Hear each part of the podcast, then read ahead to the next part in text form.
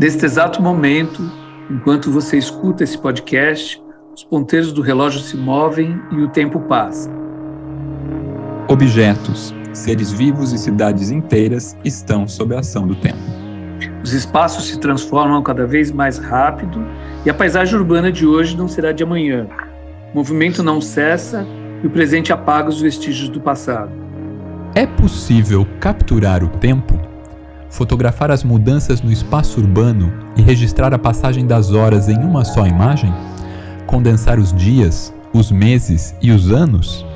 Como produzir imagens menos imediatas? Como a lentidão pode contribuir para a gente perceber as praças, as avenidas, os prédios ao nosso redor?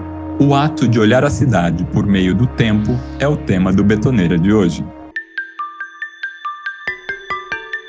Este é o Betoneira, um podcast que mistura um pouco de tudo para falar sobre arquitetura, pessoas e cidades. Eu sou André Scarpa. Eu sou Marcelo Barbosa e juntos conversamos com grandes convidados para saber mais sobre os assuntos da vida urbana. E aí, bora? Este episódio conta com patrocínio cultural do Arquitrends. Ouça o Arquitrends Podcast no Spotify ou no YouTube.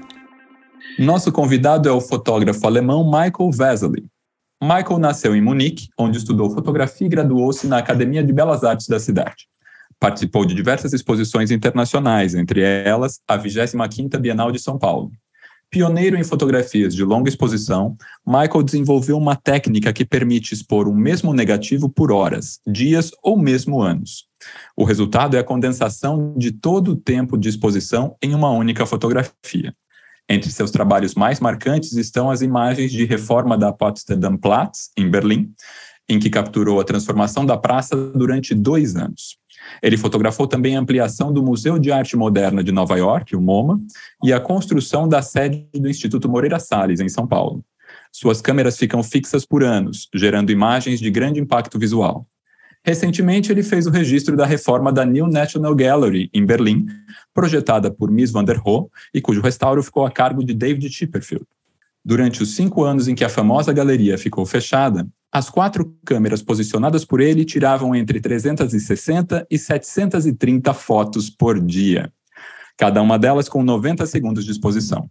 O resultado é um jogo visual singular entre movimento e imobilidade. Atualmente ele mora e trabalha em Berlim. Michael, seja muito bem-vindo ao Betoneira. Michael, welcome to Betoneira. Bom dia, bom dia para São Paulo, bom dia para vocês. Thank you. Eu não, eu não vai, eu não vai falar português porque meu português não é suficiente para falar sobre os eh, as especificações no meu trabalho. Eu vai falar em inglês. Né? Ok, ok, no problem. É, nós vamos continuar fazendo as perguntas em português e o Michael vai responder em inglês. Michael, para a gente começar a nossa conversa, eu gostaria que você contasse um pouco como surgiu o seu interesse pela fotografia de longa exposição. Que esse traço já estava presente no começo da sua carreira ou se isso apareceu em algum momento específico da sua trajetória. Yeah, I started actually photography by my on my own when I was 14 years old, and I did um, uh, until until I uh, started my education in photography. I had already researched photography and equipment and cameras for almost uh, 10 years. Yeah? Mm. So going to this um, photo school was already uh, I had already an analysis behind me.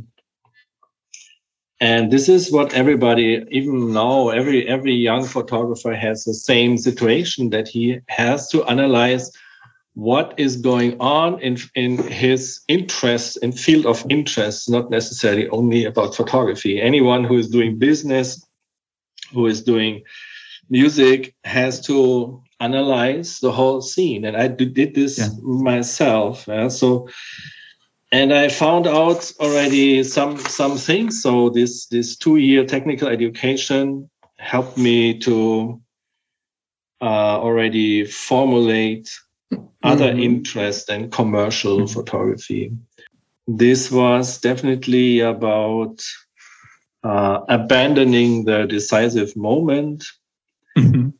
Uh, yes. abandoning precision, abandoning the idea of truth in photography, and this. Um, and I have found out that that long exposure is uh, damaging the picture in a very beautiful way. So that was my first finding out. And then, of course, I went deeper in this subject, as you all know. Interesting. é, Michael, algumas de suas imagens demoram anos para serem feitas.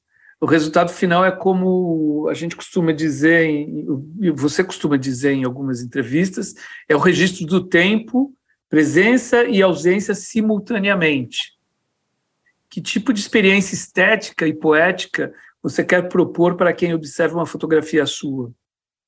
Yeah, I just continue talking about what I just said before. This is definitely I I understood that that there is there is a, a poetry in, in the absence of things and and especially when you think about old movies from the 50s that were dealing a lot with uh, shadow where things happened in in shadow and this and but this shadow was so embedded in the story that that everybody knows what's going on but you don't have to explicitly show it. It, it puts mm-hmm. the action more in your imagination. And this I, I will recall a movie quite famous. I think it's it's the name is the third man.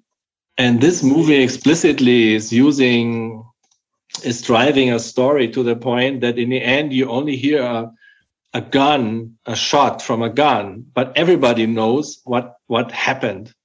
You don't have to show it. Uh. Wow! and this, this is um, and this is some something that is quite important in my work that that these the destruction of the image through time okay uh, creates uh, only fragments of images. And these fragments, and that's why um, I also talk um, about Blow Up, this very important movie okay. uh, from Antonioni. I can only recommend everybody to watch it because it's a similar thing that there is a detail in a photograph that creates thousands and thousands of stories and uh, creates thousands and thousands of imaginations. And this is uh, the, the driving force of the movie is that this photographer, who is the main actor, he is um, believing in something. I wanna don't want to talk too much about the movie, but uh, especially because it's it's fun. It's fun to watch it also. Yeah. But but Antonioni he knew exactly about uh, evocation, what pictures bring up, and projection, what you bring in. So the picture is uh, is in this sense, and my pictures are in this sense a, a field of investigation, and um, also is very interesting. That is um, something that we experience in daily life. Um, is the something between holding things and let it go. We all have it in everything. Now you keep information that is significant and important for you, or you let it go. And this happens uh, through your life, happens all the time. Sure. Uh-huh. And uh, I'm I'm here in this in this middle between movie and still photography, and um, I'm enjoying that that there are so many fragments in the pictures, and this is also a reason why I like to make big prints.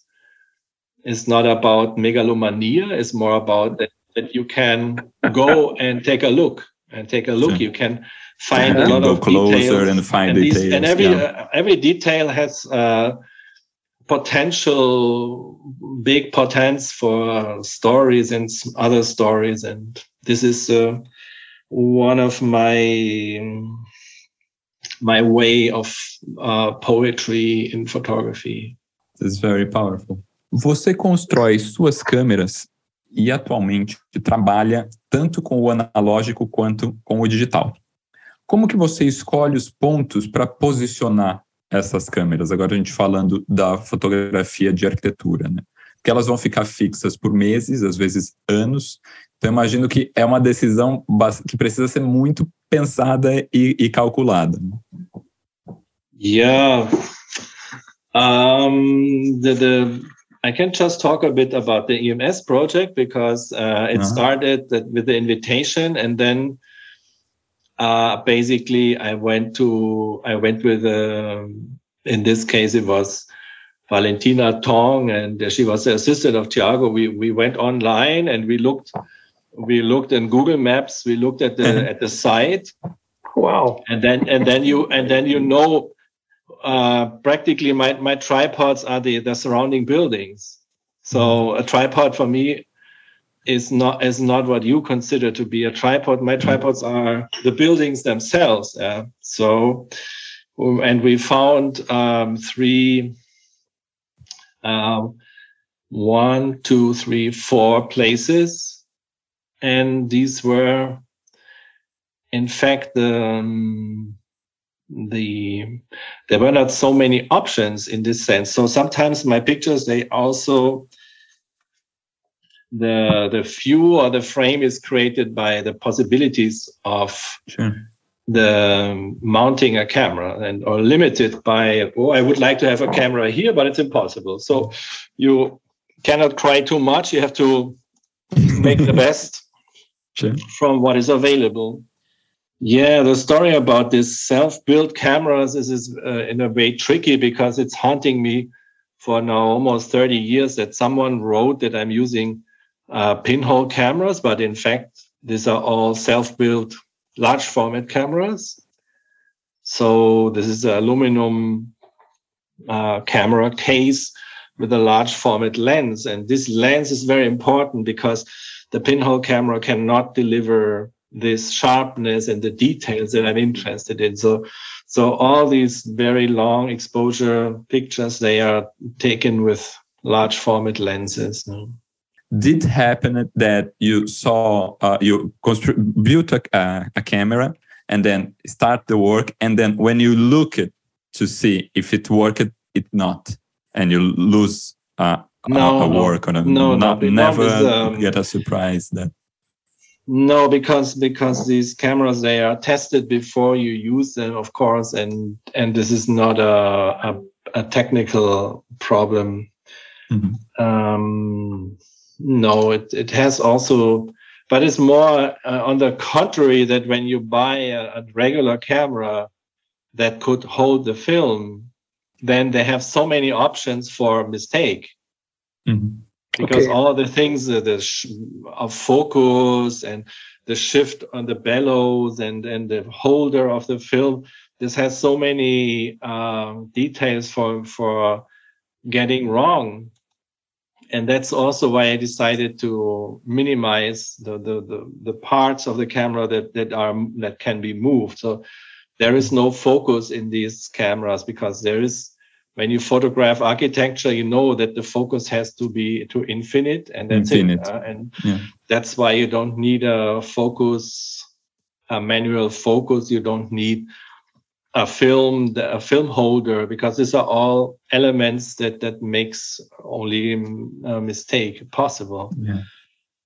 And and usually in daily life, this is not a problem because you make a picture and then you see, oh, the camera has a mistake. Oh, okay, I fixed okay, let's correct that. Yeah, yeah, but yes. with a two or two year exposure time, you are exactly yeah. a bit bit complicated, no?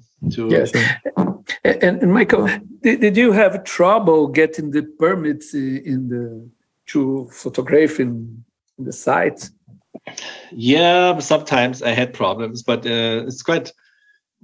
I mean, these are uh, these are stories that that could fulfill a whole evening about stupidities of building owners and uh, faxes and contracts and okay. possible damage and all these things. This is uh, I had several stories, but is um, most of the building owners they were quite um, okay and and easygoing because they saw that this is a cultural project. This is not a mm-hmm. not a commercial project where they needed to earn something. They understood that it's something special, and most of the people were, uh, were kind and helpful. Ok. Uh, return em português. Ok. é, quando você decide fotografar algo que está em construção, under construction, é, ao contrário de um prédio finalizado, está lidando com resultados imprevisíveis. Como você lida com essa questão, com a falta de controle da imagem final? Yeah, this is not only this is a baby. This is even the easiest thing in in architecture because you have usually uh, drawings and a mm-hmm. maquette, and so and you have the surrounding buildings. So setting up a camera for architecture is, is basically the question: how much is will be visible from this building, or will it be completely invisible? When you look at the IMS pictures, for example, then you see very few of the finished building, and sure. and and some some other projects you see a bit more but this is something that i that is out of control and here is definitely you're talking about a very important part of my work that i'm inventing things that are invisible on my cameras these long exposures they're inventing invisible things that are only visible for people with another perception that that we that i don't know these people but uh, probably nobody knows these people because they live in another time scale. and so we, my my thing is a situation that I'm a bit more on the side of John Cage. I have to mm-hmm. mention John Cage here because wow, his idea of music uh, was in a way similar to my idea of uh, of taking of taking pictures. Is that um, I have to accept no, the result. I cannot really foresee, and especially my portraits, there are people that, that move quite a lot, and then you don't see much of the person. But I would not say, oh, you have to sit still, or you, or please don't do this and that. No, this would not be my interest because I'm collecting uh, people object things in contemporary time. And when the contemporary times are like this,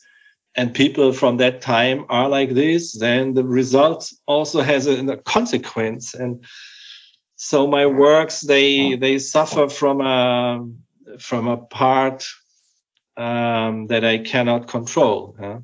Yeah.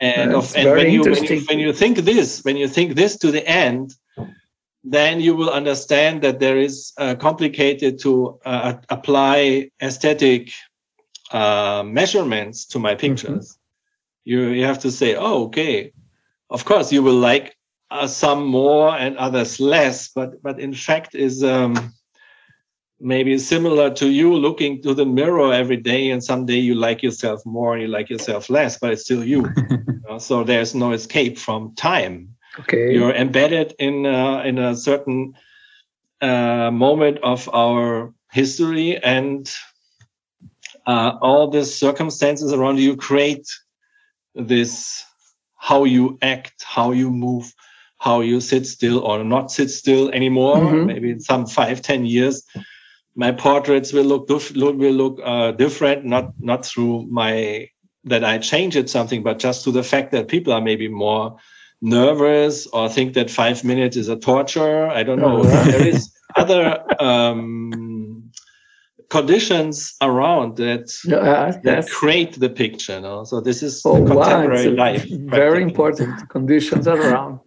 Yeah, yeah that yeah. that remind me from the from the Renaissance painters where the painter uh, uh, hide a school or something to remain remember people that the life is passing. Yeah, so you, yeah. you can you can be afraid of time. It's really it's no amazing. it's just uh, in, in some years we will all look back and think oh wow what was this? What is this? No what time is it now? I was in sao paulo when um when Dilma Rousseff was impeached. And these yeah. pictures you saw these pictures in Frestas Triennale wow. maybe. You saw these pictures no and of course, nobody bought the pictures because what came after Dilma was worst. Temer. And then after Temer came Bolsonaro. Yeah. And now it's even not sure if this will end or not end. So there is still is no impressive. peace with these pictures. Yeah. The Yeah. pictures, the pictures are still are still a pain in your ass. and and and as yeah, this is a is a very maybe a bit too rough to to say this, but these no, pictures but are really it's. Yeah, they have they have they are not um uh, they are not they got not cooled down these pictures are still the open wound in brazil society Yeah. in the last now it's almost becoming 10 years sooner no? So they this is just a, a really something a big murder where you think oh my god oh my god oh my god. And and and maybe maybe in uh, in uh, i don't know in which time maybe never but maybe in some years when there when there is another political climate in brazil people will find also peace with these pictures from 2016 but at the moment it's not so there is a special relationship It's as if you you talk about your ex-boyfriend your ex-girlfriend your ex-wife there, it needs a time of distance to to find True. some peace with it yeah Yeah. and this Completely. peace still did not come uh, to Brazil, and of course also not to these pictures. yes. Sure. So this is Great. um, is something that is uh, and living. These pictures are living in another time frame. So that is maybe not even that we will see another Brazil that we think, oh, cool, finally. You know, I don't know what what's what people drives in Brazil to vote for Bolsonaro. I cannot really, I, I- I don't understand. Yeah. Yes, I don't understand. but it's, I know uh, for sure they know here in Germany already are a huge um, essays circulating about the the influence of Russia in all over the world to to establish and enforce right wing movements. Yeah. Mhm. and they're spending billions over billion dollars to take influence in elections, in movements, in right wing pressure. So this pressure is going on and, and continuing. And, and because I also think about who, who can vote for Erdogan, for example, no? who can Exactly. vote for Trump? What kind of idiots we living in this planet? This is this- this unbelievable kind of how Yeah. uh, but then when you when you take a closer look, you will find mm, uh, evidence that this is all a huge uh, propaganda machine for right wing pressure. No? And then you think, well, who is interested in that? No. So th- no, this is a very complicated field of investigation, and um, I'm I'm not an expert in that, but I'm I have the feeling that there's something happening uh, big influences through media, Facebook, Instagram, Yeah. TikTok, Oh. and, Yeah. completely. and this That's becomes so such a true. vast uh, jungle of impressions that is uh, torturing people. I mean, they're torturing themselves with, with spending so much time on TikTok or Mm. whatever. No, so this is this is something that uh, will be revealed in another time frame. So Yeah. in, in I don't know in 10, 20, 30, 40 years, these all these To shit see will be the dig- thing digged from- up. Yeah, this will be digged up, and people will have a picture, and then everybody will think, "Oh my God, we did not understand this, we did not understand that."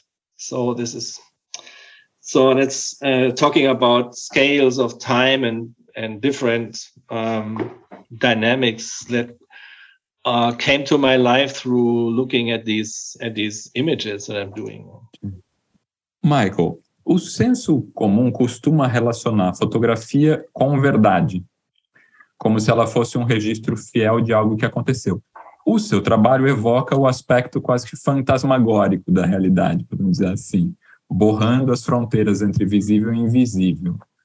Não dá para ter certeza absoluta do que aconteceu ali. Na sua visão, a fotografia está mais perto da verdade ou ela pode estar mais perto da invenção? Yeah, this is um, one of the, the things that I I understood um, right when I started this photo school. Photography is never about truth; it was always about invented truth. Photography is not about truth. You invent.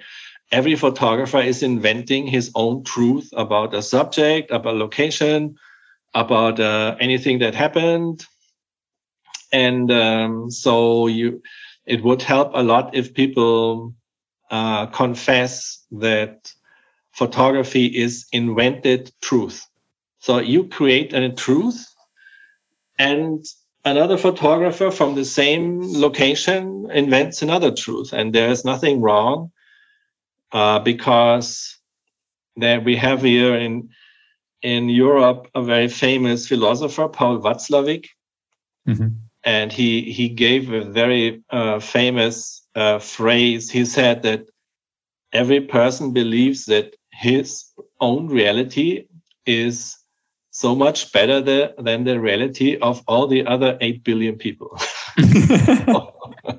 Yeah and so no when when you look when you look at the at the iphone or you look at this this is one uh-huh. reality of an iphone and of course we all know we all know this reality of an iphone no? So uh-huh. we think ah that's an iphone.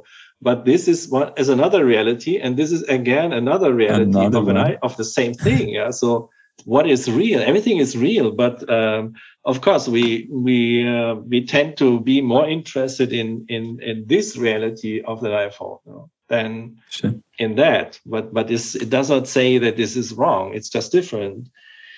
Yeah and this is um, one of the biggest misunderstandings. It is more the the importance of the of the context how you how the your story is embedded in a context in a in a, a newspaper with the text or with the with the attached story that you tell personally or so in this sense photography is is uh, quite quite complicated and um yeah but in my work of course we just had this um talk about yeah the blow up movie from antonioni mm-hmm. Oh, and and the and these visual these details from the big prints and uh, where you can go and and you I'm not I'm not even trying to say that anything is true in these pictures because there there is a an own photography creates an own story.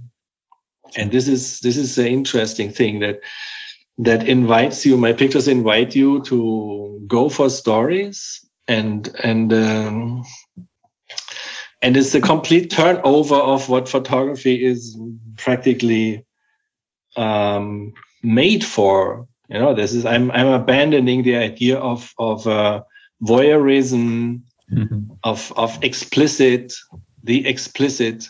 This I'm abandoning this. I'm I'm using photography in, in, a reverse of what it was made for. In this moment where you have a longer exposure time, everybody knows, huh?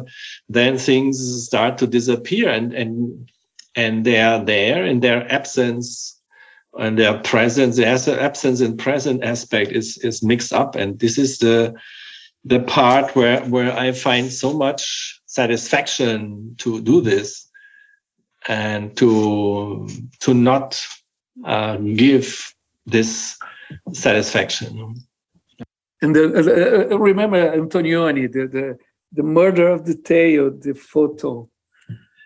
Yeah, and and this is this is what what is left behind is the end of the movie where people playing tennis without a ball. No. Oh.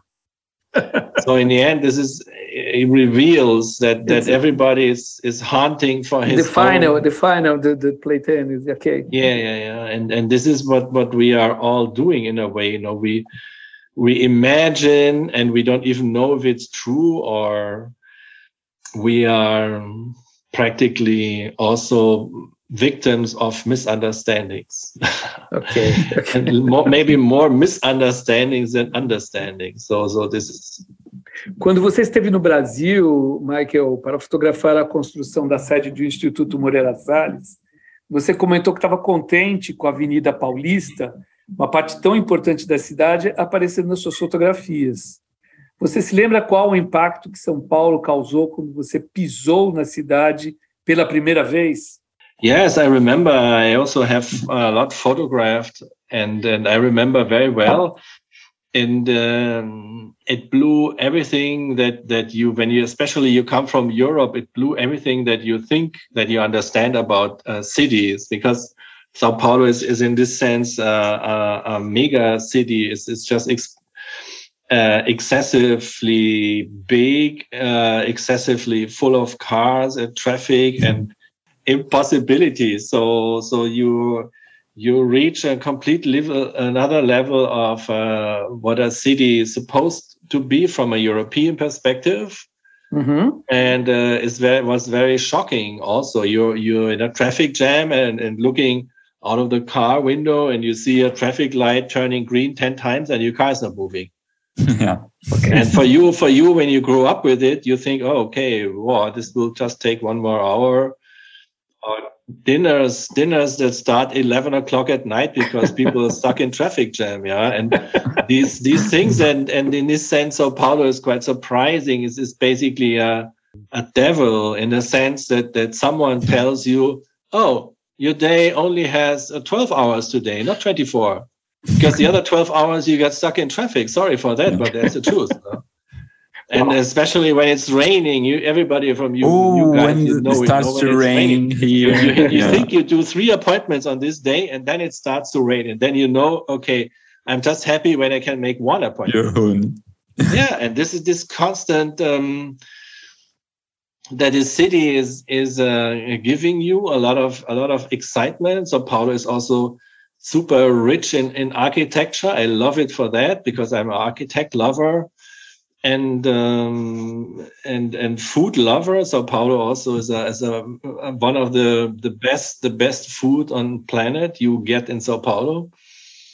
So I I learned to a lot about uh, about uh, how people live and survive in such a complicated city. You know? And then of course you also have this crazy contrast uh, the, the, the, between rich and poor. This is just crazy crazy crazy. You have a lot of people crazy. camping camping in the middle of the lanes and and having cardboard boxes as house and and no no food. And so the the clash between rich and poor and then you see a helicopter flying in the last years less because of all this energy crisis but but uh, hmm. 20 years ago when it came for the first time helicopter was uh, for the rich people uh, almost a must yeah mm-hmm. to, to, navigate so and um, yes but i found a lot of uh, very very inspiring things you know for example the the European idea of concrete is that concrete is something that lasts forever.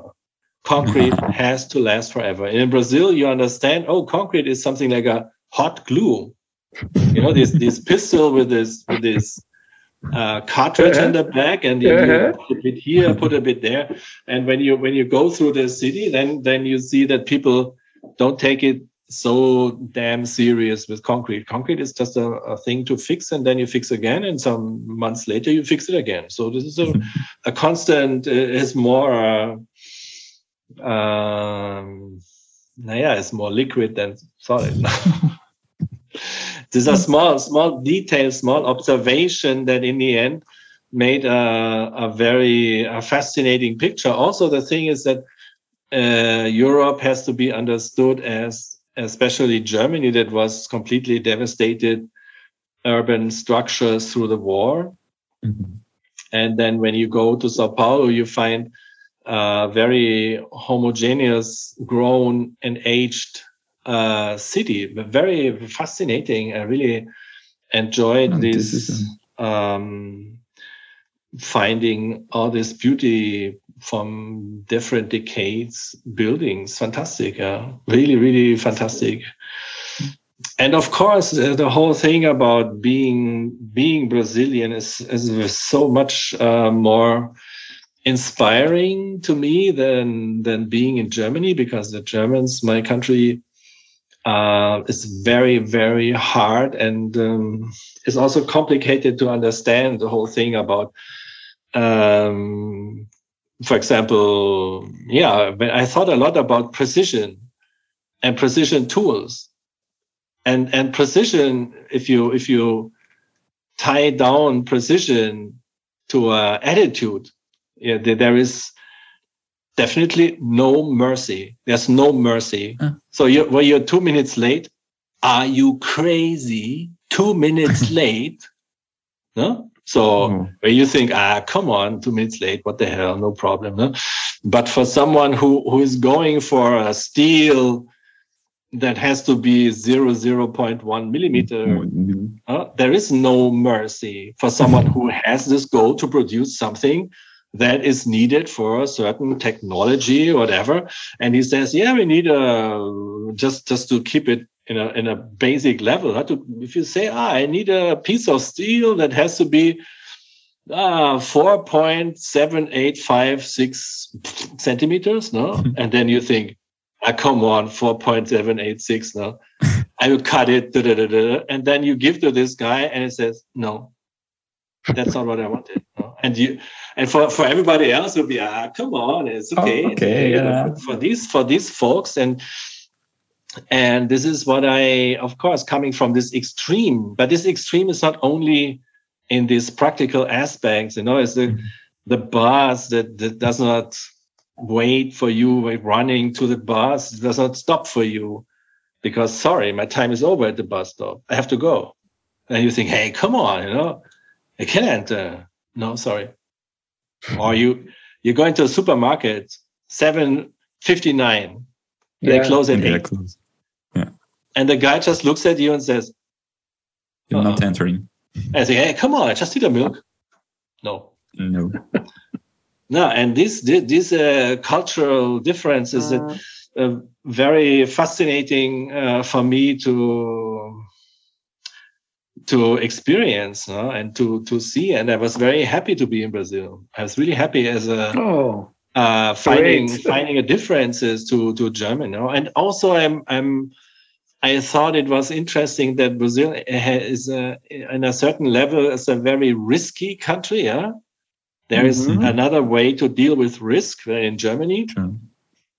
For example, when you look at FAU, no, uh, what what Artigas made there, you know this. Sure. You, yeah. If you don't pay mm-hmm. attention, you just fall. You fall hard and deep. Mm-hmm. and you think, wow, this would be impossible. The Germans they they would not allow anything like that and you you i wonder myself that okay how is this possible that a country uh, makes their people in a way responsible okay you have to pay attention my dear this is practically the essence of artigas idea of of this building you know? And i see i see all over that there is a certain way of um, building things and doing things. Maybe this also changed in Brazil in the last years, but definitely these older constructions that we all love, this is has a, a very different idea of security, of safety, mm-hmm. uh, towards an aspect of aesthetics, uh, of beauty also. Yeah, so there are so many fascinating things, especially in the in the contrast to where I come from, that that mm-hmm. makes it very um, I'm always very happy when I'm in Brazil. Além de São Paulo, você desenvolveu uma relação com Brasília, principalmente através do projeto Arquivo Brasília, levantando, catalogando e restaurando fotografias sobre o processo de construção de Brasília.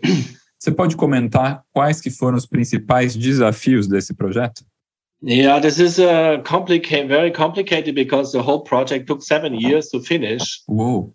So uh, Lina and I, we started in 2003, and then uh, we collected. Uh, there were several phases. Yeah, we collected for two years. We collected the images from all different places and archives and private archives.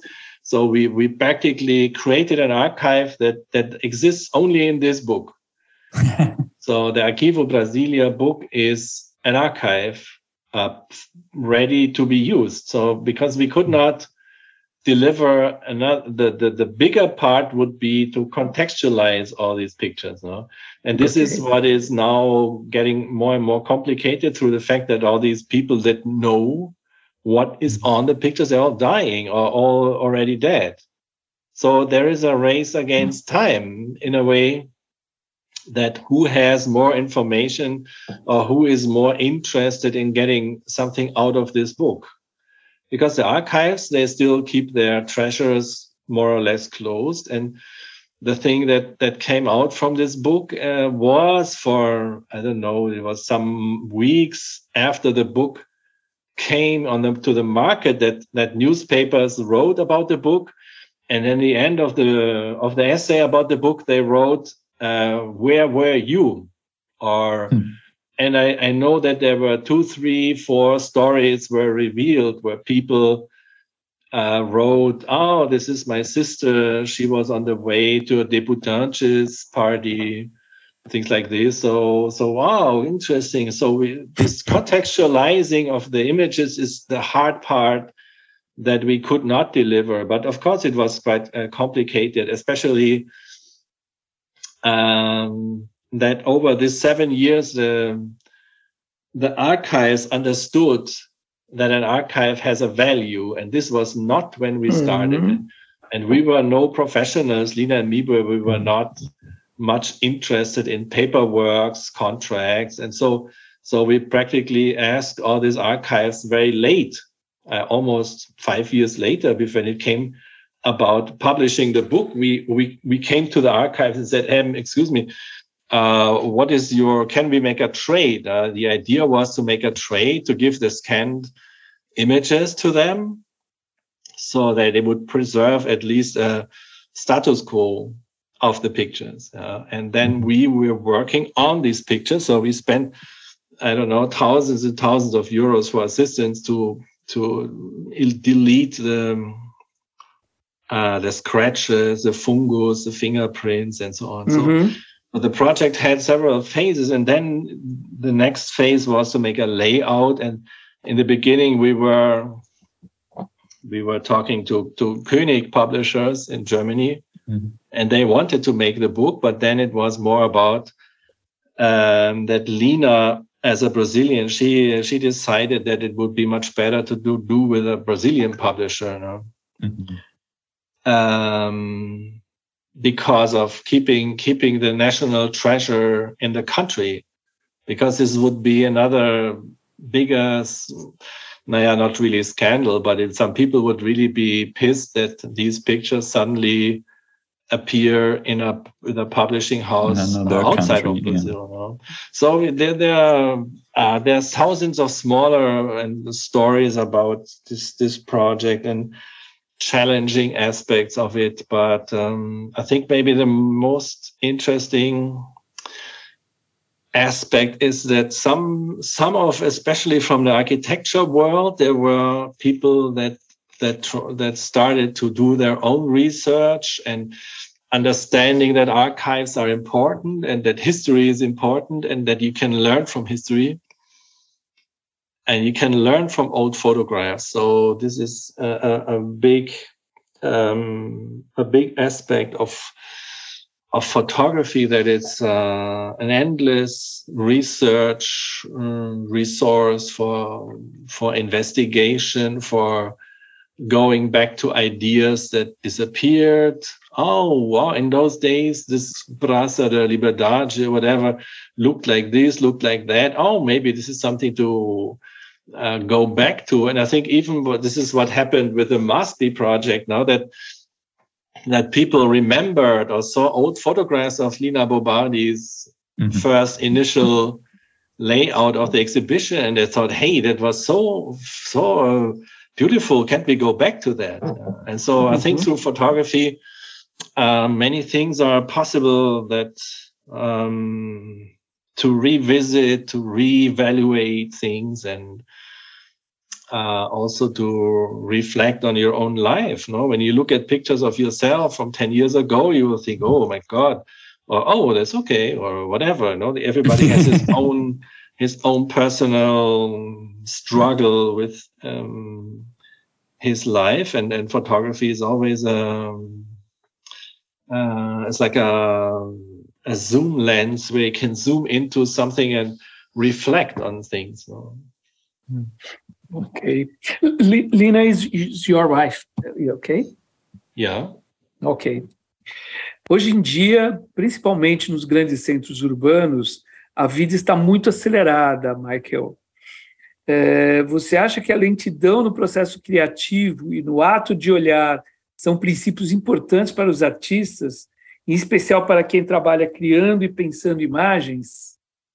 There, I think there are uh, a lot of different artists that um, that also reflect in a, in in in more or less uh, spontaneous ways to the situation that is or whatever is happening. No, in, in this moment where where Trump was elected, uh, there was his this phrase uh, America first, yeah, and then and then uh, many countries or many people produced videos. Uh, can we be second? So maybe you remember this time. We had funny, mm-hmm. funny movies. If, mm-hmm. if, you if you go to Google now, you you or to YouTube, you will find many of these now that people are proposing that it's okay, America first, but but we have this to offer and that to offer, and then please, please, please, is it possible to be that we can be second? Huh? this is a quite an immediate immediate response. In this sense, it is more about uh, has something comic, has something funny, but in this sense also artists work. There are enough artists that that are very uh, it's like almost like these how I call this machines that that record earthquakes, the seismograph, no? And seismograph.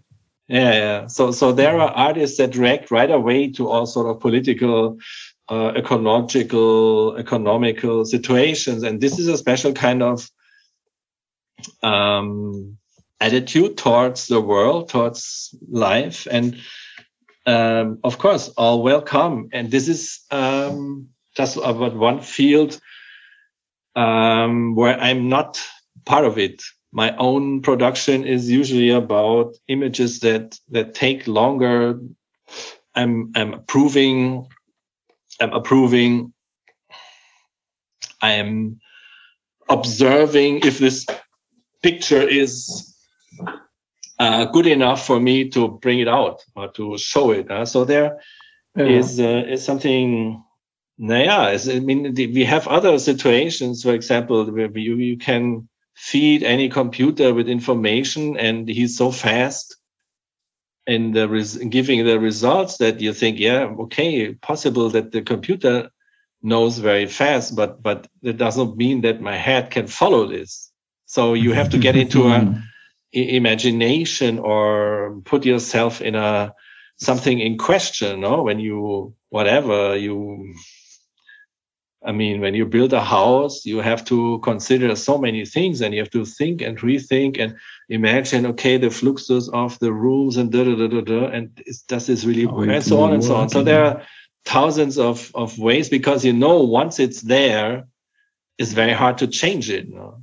and this is just in a way everybody is is slave of his own conditions no so some people throw out works pretty fast and and they are also disappear very fast uh, so people some people have another rhythm how to put things out and and in my case i'm maybe on this very slow slow side also through the process but but the other pictures even the pictures that don't take that long to to produce I'm always thinking, okay, is this does this go anywhere? Is this necessary? Has, does it fit? And so that is a just a very personal way that but you cannot say that that some people are too fast or too slow. They are what they are. Know? So you get to know people also through the way how they put out works. Uh, sure. Someone's always with the so-called hot shit uh, oh, oh yeah, look, look, look, look, look. And then two weeks later, nobody knows what it was about anymore. so I cannot uh, really, um, there, there's no judgment because the li- life is so uh-huh. different. People love, some people love it, some people mm-hmm. uh, love other ways of approach. And, and so um, it's just an endlessly wild, wide and wild field of uh, what has to be shown. Em algumas de suas entrevistas, você diz que o espectador precisa se aproximar das suas fotografias para conseguir percebê-las da melhor forma. Né? A gente até falou sobre isso agora durante a entrevista. A aproximação revela detalhes, mostrando aquilo que já existiu, mas desapareceu, como um orelhão, por exemplo. É, esse trabalho de investigar o passado na imagem você chama de arqueologia visual. Você pode comentar um pouquinho esse conceito da arqueologia visual? Yes, this is, it has uh, still more uh, uh important details to explain because when you think that a, a, photograph is taken over two years and it's not only a photograph, it's an archive. So the picture is not only a picture, it's an archive. There's a lot of time stored and the time is transforming in that in that time. And sometimes you see, especially uh, for example, in, uh, in this one picture from IMS construction, when you're looking across Avenida Paulista, you see uh-huh. this this phone booth disappearing Mm-hmm. And you also see that, that on, on Nofre, I think this was the, the, the store next the, door. The far, farm, the drugstore. Yeah, the they changed it, yeah. or the pharmacy changed the logo. so li- life is moving on through and these in these little details. This is why I'm talking about about visual archaeology. That that um, in every picture you find other pictures, and this is for something very fantastic and uh, deals with an aspect of the medium that you cannot control photography as a painter. A painter can, wow. so he he has the chance to to erase all background that in the picture is all just there. No? And this is this may this gives always the option for a picture in a picture. So when i look at marcelo's um, screen and i see on the left side i see uh, uh, uh, some sun blades some shades and looking out of -huh. a window with some plants outside. And this is a picture in a picture. And these pictures are uh, just uh, one of these fantastic poetic uh, details that that also enrich uh, photography a lot. And this is a very beautiful and um, so of course my special relation with visual archaeology is that the time and the change how things are changed in time is stored in the picture. And and if you have some fun or some time then you can look and you find uh, so many uh, small stories. So that's what I said. My pictures are practically uh, have thousands of, of virtual reality or virtual stories stored in itself through the fact that it's uh, that the picture is more an archive than a picture. This is just super su super beautiful to to think like that. This many or many layers of information that you can yeah Para terminar, a gente gostaria de pedir uma reflexão sua. Algumas de suas imagens, como a célebre série da Potsdam Platz, capturam o movimento do Sol. De certa maneira, elas trazem o registro da atividade humana e também o movimento da natureza. Um dos grandes desafios do presente é construir cidades mais sustentáveis, com maior presença de espaços verdes e da natureza como um todo. Na tua visão, a fotografia pode desempenhar uma função importante nesse processo? Qual o papel da fotografia para as cidades do futuro, Michael? Your question is almost like one of my pictures. It has, uh, it could have uh, five, uh, 50 different um, answers or uh, stories to be concluded from that. Yeah. Well, um, one thing is for sure the many people still don't understand the, the lines in the sky in my pictures. This is really about that the shutter is open all the time, camera aberta, uh-huh. and that that that we are looking at, at the recording of our planet's cosmic dance in the universe. So it, it opens the view to a completely different time scale that we're usually not aware of maybe you have this sometimes when you're stuck in traffic jam and you have the chance to look out of the window at the clouds then then it's sometimes quite um, gives you a bit of cooling down or tranquilo because you you see that the clouds are passing by in a so different speed that you think oh mm-hmm. wow life is uh, bigger than my small problem here with this uh, traffic jam. Yeah? Of course, it's your main problem, the traffic jam. But you see that there are other time scales, and then so the, the shift of, of scale in time is something very fascinating if you if you focus a bit on that and and so this is one of the main maybe the painful moment of my photography is that that these long exposure makes you aware of how fragile you are you're not even sharp in the picture with some minutes hmm. exposure time you almost disappear. Mm and you realize if you take if you take your time if you want to expose yourself to the to the deepest consequence of my pictures you will you understand that we are all very ephemeral uh, and very fragile guests on this planet. You know there's a, a whatever a tsunami and then oops 5000 people died just died There's a flood in Sao Paulo. Every time it rains in Sao Paulo, people die. There's a flood. I could not yes. believe it. But over the last 20 years, it happened, uh, I don't know, five, six, seven times that there was a huge rain. And then afterwards, you read, okay, 5,000 cars kaput, damaged forever because they got stuck in the tunnels, they were flooded. You have other locations where people just uh, were caught in the wrong moment, in the wrong place. They, they just drown and uh, the, so life is, is so fragile. Look at Ukraine now. Look at the, what's yeah, happening there. Ukraine. Now you sit with your family on the table and you, you hear in the news, oh, Putin declares war on us. And you think, whoa.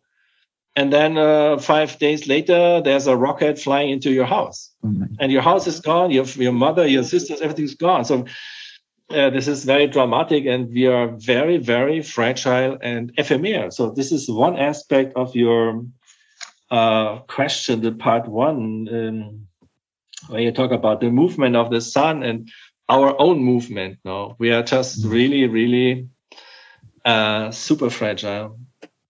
And then look at the pandemic. What what what made it to the people when you cannot meet, when yeah. you cannot meet, you cannot uh, communicate in the in the way you used to. You freak. Many people kill themselves, get depression. Uh-huh there's a, a big disaster when you when you subtract uh, the social context from people.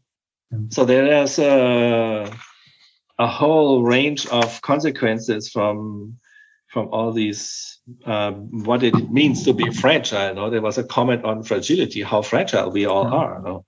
Yeah, we still not understand everything that pandemic caused in our emotional. No, no, yeah, yeah, we're still dealing with it. Yeah. Yes, and you deal with your personal approach to life. People are super scared. Some people don't leave their house until now because they don't know they are uh, think they won't survive, and so on and so on.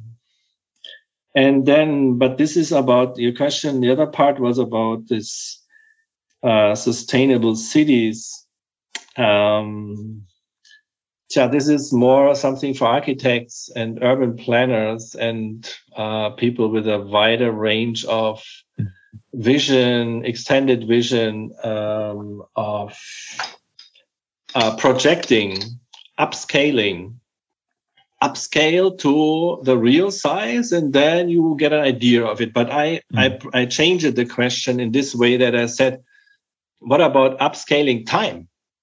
And there we are at your question that is very complicated to foresee what will happen what can be done and you know but uh, for example i'm always shocked when i come to sao paulo that all these nice small houses disappear. And instead of this there are five blocks that that should host five ten thousand people. And um, uh, i was i was very careful in the last years. I did not comment much on this but I think this is a complete failure in urban planning. Uh, no urban planning. It's just about business. And nobody thinks about the quality of a city, how you want to live. And, and this is something that is really scary. And, and uh, photographers have, in this sense, nothing to say because they are not creating. They are, in this sense, they are basically taking what is there. So photographers follow this strange fluxus uh, what politicians and business people are doing. And um, photographers have only the chance through looking in archives and see, look, look, look at this. Do we want to go back to this, or is there a chance to uh, reinvent parts of of uh, Sao Paulo in this way how it was mixed areas between small and big buildings. Huh? But how can you how can you step back when you have already five three five thousand people living in ten blocks? How can you relocate them and and go back to a smaller smaller housing project? It's impossible. So Brazil, especially Sao Paulo, is, is losing a lot of opportunities to preserve certain yes. quiet quiet places. Huh? And this is mm-hmm. a, a, dramatic and um, very disappointing aspect that nobody in Sao Paulo has a vision.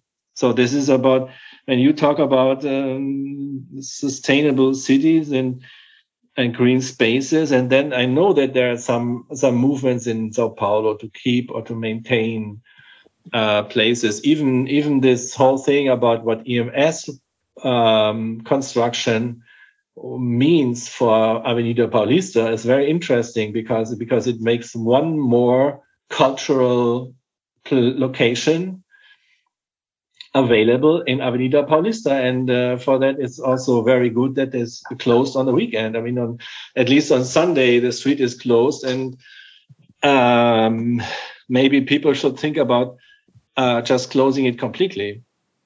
But to, to give some to give some um, naja, we'll even call it dignity, but give some space to breathe. Uh, mm. Sao Paulo is a breathless city. You know, everywhere you go is super traffic, super traffic. Um, and this uh, sustainable cities from talking when, when I hear this uh, question from someone who lives in Sao Paulo, you know, I think to myself, wow, I mean, uh, this is a dream of the next Brasilia, you know, where, where would be a, some, some new city developed in a in an area with a similar wish for green around uh, easy transport or easy way to navigate a car or maybe not even cars anymore because oh, don't even needed what's it. happened to gasoline yeah mm-hmm. and um, i think photography is is always in this sense of course recording and but then filing it i think is the more important thing nowadays that you have so many photographers do, who did so many things. It's, it's more about creating uh, solid archives way that you can question. And this was maybe to go back some minutes to or some more moments about this Brasilia project is is definitely the um, that you have to preserve as much photographers or photographs as possible because other generations will have other questions to times that passed. And this is super important when you think. Uh, I'm telling you this because because the Mario Cesar Carvalho, who works for Folha, not anymore, mm-hmm. but he worked for Folha. No? Mm-hmm. But he, um, when we showed him our project in 2005, um, he asked us, "Oh, don't you have more pictures of workers?" how people were living there, the workers, huh? And then we were thinking, uh, we went through our archive in our heads and we thought, no, because that was not an interest. So there was Mario Fontenelle taking pictures, and Mario Fontenelle was a very simple guy himself. He was an airplane mechanic. You know this story, no? Mm-hmm. So he, he could only photograph what was what fascinated him. Him. So he, he, for him was fascinating the superquadras and the big streets, and of course the esplanada with the ministries, and and and, and not only for him but for most of the Brazilians, the idea of the new capital, the new city, was a very uh-huh. limited idea of of vision. People thought about big streets with big buildings. Very naive, very naive from nowadays perspective Mm. And that's the reason why we have uh, 500,000 pictures of Esplanada and Congresso with the ministries, but we have uh, almost no pictures of W3s, of of uh, whatever this, this how it was inside a superquadra. We found three pictures inside a superquadra, and only because mm. because this German guy Jesko von Puttkamer he photographed it. Nobody else photographed inside. So we have no pictures of because it was not interesting.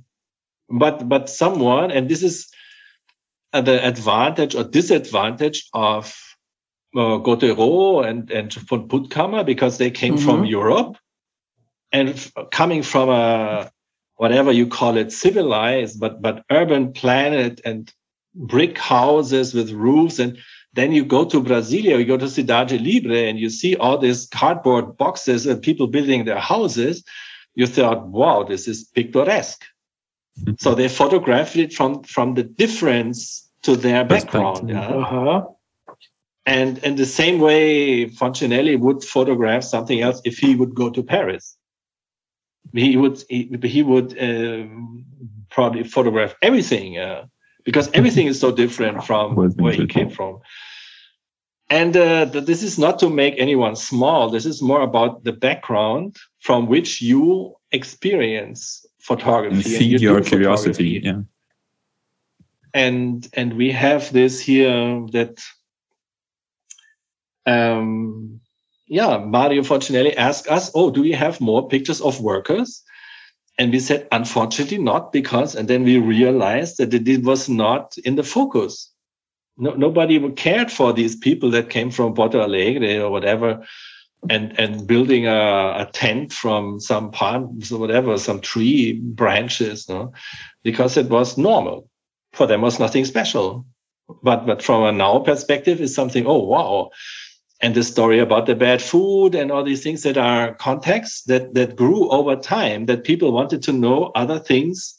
They wanted to look through the archive not like this. They wanted to look like this through the archive yeah? Mm-hmm. and uh, in in this sense so there is a every generation will have other questions to what we did what we produced and this is a responsibility Great. in photography that you have to preserve as much as you can. You have to give uh, links or um, uh, give people a chance to find your pictures. No? So this is something I also have not really an idea how to do this because people, in my case, it's maybe more, oh, he lived in Berlin, so he must have a lot of pictures of Berlin. No? Okay, mm-hmm. but for you, uh, Marcelo, you you must have a lot of, and you also, Andre, no, you must have a lot of pictures from Sao Paulo, logically. Mm-hmm. But but then there are other aspects of your life in Sao, in Sao Paulo. You you love the whatever plants or whatever. So so people from the botanic world, they in 10 years or 20, 50 years, they might be interested in this aspect of your photographs. No? Ah, this guy also had a lot of these things. No, yeah in this sense photography is very very important uh, that that you see also from the difference in in what people had ideas or now look I, I just saw an old photograph of berlin of this passage between the new castle uh-huh. and and the old museum and this was a very beautiful square before the traffic escalated uh, when you look at this old photograph, I think, oh my God, oh, that's really great. Yeah um, but it's complicated. Uh, it's complicated, uh, but it also triggers people to maybe make new decisions. Okay.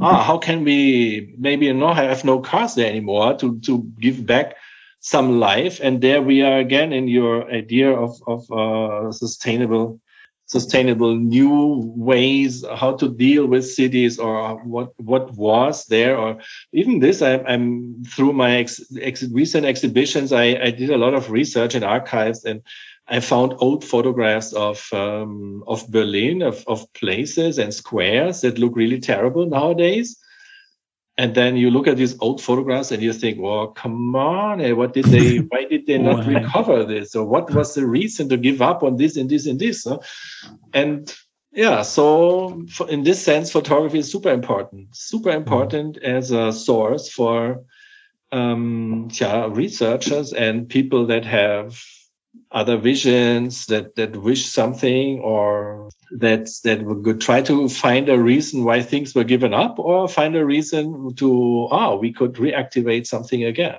michael thank you so much that was really long talking Great. yeah, thank you for listening and, and for making this effort in editing this this what I'm saying here. No, thank you, yes. thank you, Michael. Was was uh, I'm so glad to have this conversation to listen of all what you're thinking and understand also how your work can feed us with not um, information but a way to think about ourselves even and our yeah our, our time in earth maybe but uh, I, when we are talking about i remember the um, story of one of the first photographers of the history that they are uh, to capture it, uh, an, an image was would, would take time. So people so the photographer i don't remember the name of the first of this guy. I don't know if anna remember uh, the the name of this guy that made a picture. The first picture is all about architecture because people were moving. Oh, so oh, yeah. they can capture this and i think this also talks about the ephemerous that yeah. are you talking about Daguerre, this old photograph with a guy getting yeah. his shoes cleaned? Yeah. Yeah. So this is uh, it, it's amazing to see your work and can relate everything. Thank you so much for being here today. Thank you so much. Thank you so much. Yeah thank you guys este episódio contou com trilha sonora de Mário Capi roteiro e direção de Lívia Piccolo identidade visual de Flora Canal o print da nossa tela foi minuciosamente registrado por nossa fotógrafa oficial, Ana Melo. Edição e finalização de José Barrichello. Este episódio foi gravado na casa de cada um, enquanto não podemos voltar para os maravilhosos estúdios do Baco Arquitetos, no coração da Vila Buarque.